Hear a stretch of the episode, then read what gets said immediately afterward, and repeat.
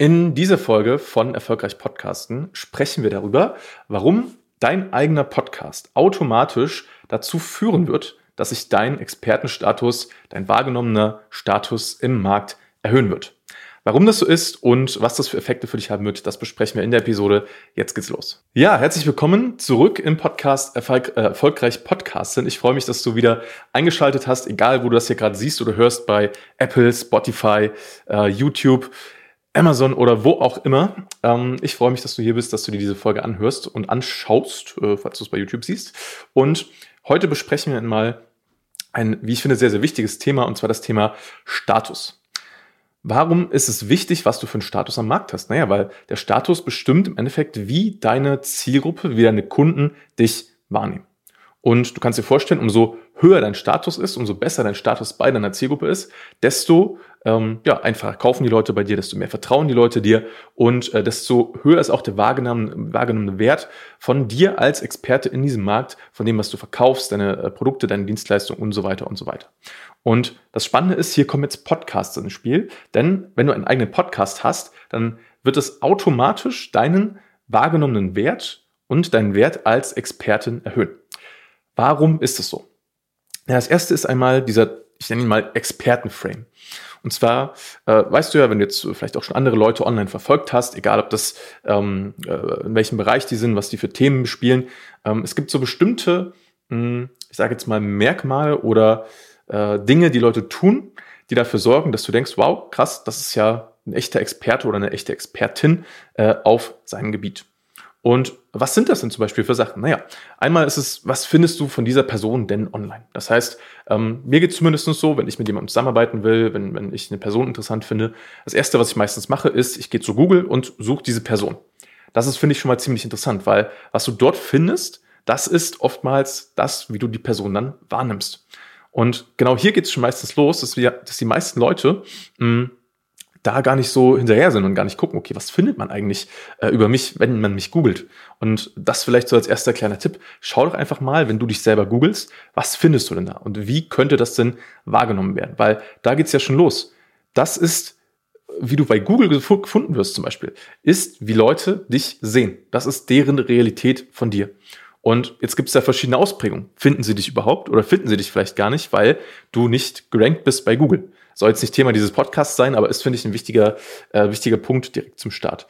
Ähm, finden Sie dort eine aktuelle Website von dir, wo Sie dich kontaktieren können? Oder finden Sie ähm, ja, irgendwelche irrelevanten Links von äh, persönlichen Seiten von dir, die du vielleicht gar nicht willst, dass man die da findet? Könnte auch sein. Ich gebe dir mal ein äh, lustiges Beispiel, ja, mehr oder weniger lustig.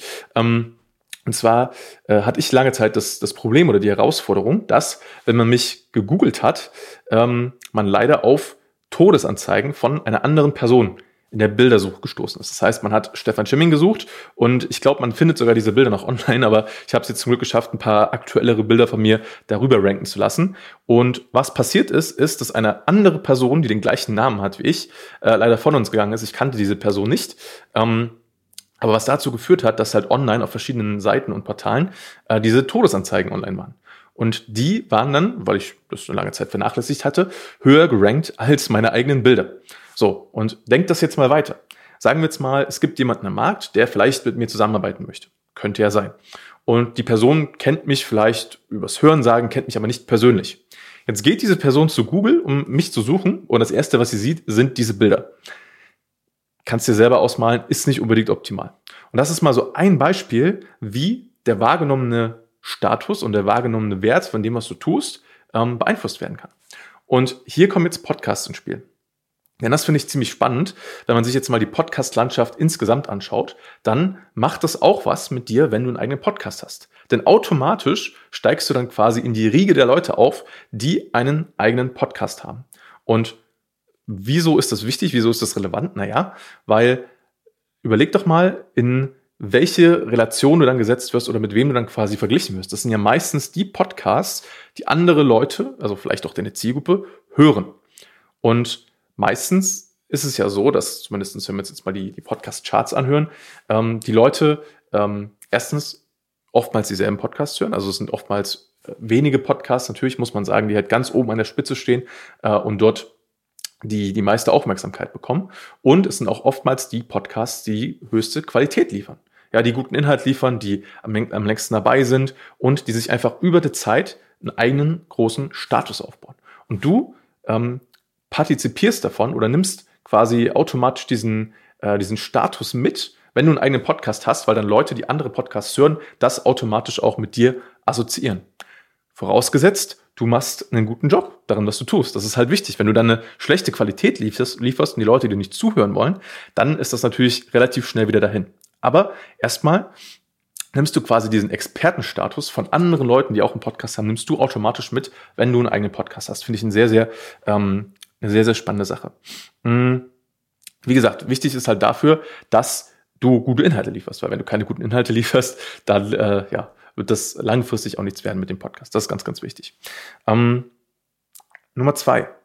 Nummer zwei ist, oder Grund Nummer zwei ist, ähm, dass Podcasting oder ein Podcast als sehr, sehr seriöse Plattform wahrgenommen wird, vor allem im Vergleich mit anderen Plattformen. Mit Plattformen wie YouTube, mit Plattformen wie TikTok, Instagram, vielleicht auch Werbeanzeigen. Ne? Also jetzt mal nur mal so im Vergleich. Ein Podcast wird wahrgenommen als äh, Plattform, wo Leute sich unterhalten lassen, wo sie sich weiterbilden ähm, und wo sie gerne zuhören und vor allem auch lange ihre Aufmerksamkeit äh, auf diesem Medium belassen. Und das ist, finde ich, ein riesiger, riesiger Vorteil und Unterschied zu den meisten anderen Plattformen da draußen. Selbst zu Plattformen wie YouTube, die dem Ganzen vielleicht noch am nächsten kommen, ähm, da ist es halt so, dass Leute äh, gerade seriöse Leute, Leute, die vielleicht im, mitten im Leben stehen ähm, und, und selbst eine, eine Karriere haben, selbst was erreichen wollen, ähm, dass die YouTube nicht unbedingt immer als mega seriös wahrnehmen. So, weil es kommt auch darauf an, was für Inhalte konsumieren die Leute. Und bei YouTube muss man einfach so sagen, gibt's halt auch ähm, einfach viele Inhalte, die jetzt nicht unbedingt nur seriös sind. Und das ist, finde ich, dieser riesige Unterschied zum Thema Podcasting. Das heißt, Podcasting wird und das ist nach wie vor so und wird auch, denke ich mal, auf absehbare Zeit so bleiben, einfach auf, aufgrund des Mediums ähm, seriös bleiben, weil es geht halt darum, in ein Mikrofon zu sprechen, Expertise zu teilen, das ist so die eine, eine Richtung, oder zu unterhalten.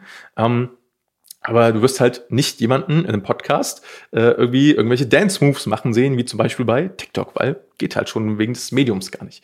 Und deshalb ähm, hast du automatisch diesen, diesen Status-Boost ähm, drin, einfach aufgrund des Mediums Podcast. Und das finde ich auch sehr, sehr spannend. Aber auch da ist, glaube ich, das Gleiche, ist ähm, die Voraussetzung, dass du in deinem Podcast überzeugst und das sowohl inhaltlich als auch von der Qualität her und das halt über einen langfristigen, längeren Zeitraum. Ja? Und wenn du das machst, dann nutzt du aber genau diese Vorteile. Und ich habe sogar schon Leute gehört äh, und ich kann das eigentlich nur so unterschreiben, die halt sagen, hey, ein Podcast hat heutzutage vom, vom Expertenstatus her fast so einen Wert wie ein eigenes Buch, was du geschrieben hast. Und ich meine, wir sind in Deutschland, aber auch überall sonst auf der Welt, wenn du halt ein eigenes Buch geschrieben hast, dann ist das natürlich so, boah, krass, wow, du bist ein Autor. Und Podcasting ist davon ehrlich gesagt nicht mehr so weit weg. Und wenn du mal den Aufwand vergleichst, ne, ein eigenes Buch zu schreiben oder einen Podcast zu starten, wo du einfach ein Mikrofon sprichst, ähm, klar gibt es auch einige mehr Sachen zu, zu beachten und äh, wie genau die aussehen und was du, auf was du achten solltest, das können wir auch gerne mal äh, persönlich besprechen in einem Erstgespräch. Ähm, aber trotzdem ist halt der, der Aufwand, den du hast, einen Podcast zu starten, im Vergleich wesentlich geringer und du bist viel, viel schneller damit am Start, als wenn du ein eigenes Buch schreiben würdest. Und ich gehe sogar noch einen Schritt weiter. Du könntest sogar irgendwann, wenn du einen Podcast eine, eine lange Zeit äh, laufen hast, könntest du die Podcast-Folgen vielleicht sogar oder Anteile daraus äh, in ein Buch bündeln. So, nur mal so als Idee. Weil, wenn du die Sachen aufgesprochen hast, kann man das heutzutage zum Beispiel transkribieren lassen. Dann setzt du da einen, einen Lektor dran, der das Ganze lektoriert. Und äh, dann hast du relativ schnell, ähm, wahrscheinlich ohne nochmal wesentlich äh, krass viel mehr Aufwand zu haben, vielleicht ein eigenes Buch. Aber das äh, nur so als Idee und vielleicht an anderer Stelle nochmal äh, tiefer und weiter im Detail dazu. Genau, aber worauf ich hinaus wollte, ein Podcast hat einen ähnlichen Status, fast wie ein eigenes Buch. Und Nummer dritte, äh, Nummer dritte, äh, der dritte Grund ist, dass ähm, viele Leute, die Podcasts hören, so eine, ähm, wie soll ich das nennen, ähm, so eine Praxisbrücke haben, ja. Also die, die hören Podcasts, sie konsumieren das, aber sie wissen nicht unbedingt, okay, wie funktioniert das jetzt eigentlich genau? Wie, wie starte ich denn jetzt selber einen Podcast? Und das kommt dir wiederum zugute, weil die Leute dann denken, boah, das muss ja voll krass und, und kompliziert sein, so einen Podcast zu starten. Dabei kommt es eigentlich nur darauf an, dass du halt die richtigen Voraussetzungen, die richtige Strategie nutzt und für dich umsetzt. So, das ist eigentlich das, das Wichtige daran. Wenn du die hast, dann muss es nicht immer ein riesiger Zeitinvest sein, sondern du kannst es auch genau so individuell an deine Situation angepasst haben, dass es einfach wird und dass es Spaß macht. Und äh, dann ist dieser Effekt für dich da, aber es ist kein Nachteil mehr, ja, weil du weißt dann, wie es funktioniert, wie für dich das perfekte individuelle Setup aussieht, ohne dass du mega viel Zeit investierst, ohne dass du dir irgendwie den Kopf zerbrechen musst über irgendwelche äh, technischen Themen, ähm, Prozessthemen und so weiter und so weiter. Und wie das Ganze funktionieren kann, ähm, das können wir gerne einfach mal besprechen, persönlich. Und zwar ähm, kannst du mich dazu erreichen auf meiner Website www.stefanschimming.com oder mich einfach bei Google suchen, dann findest du die auch. Und ähm, ja, dich da mal umschauen und äh, mich gerne kontaktieren für ein Erstgespräch. Und dann können wir einfach mal schauen, wo stehst du, wo willst du hin, was hat vielleicht ein Podcast damit zu tun und äh, wie kann ich dir potenziell weiterhelfen, mit deinem eigenen Podcast äh, durchzustarten. Würde mich auf jeden Fall riesig freuen, äh, wenn wir mal sprechen. Und genau, wenn dir diese Folge gefallen hat, dann würde ich mich riesig freuen, egal wo du diese Folge hörst, ob das bei Spotify ist, bei Apple ist, bei YouTube ist. Ähm, ja, wenn du den Podcast äh, folgst, abonnierst, wenn du äh, die Folge äh, oder den Podcast positiv bewertest und mir auch kein Feedback da lässt, ähm, ja, wie dir die Folge gefallen hat, welche Themen dich vielleicht auch interessieren und ansonsten äh, bleibt mir nur noch zu sagen, vielen, vielen Dank, dass du äh, zugeschaut und zugehört hast und äh, ich freue mich auf die nächste Episode mit dir. Bis dahin, dein Stefan.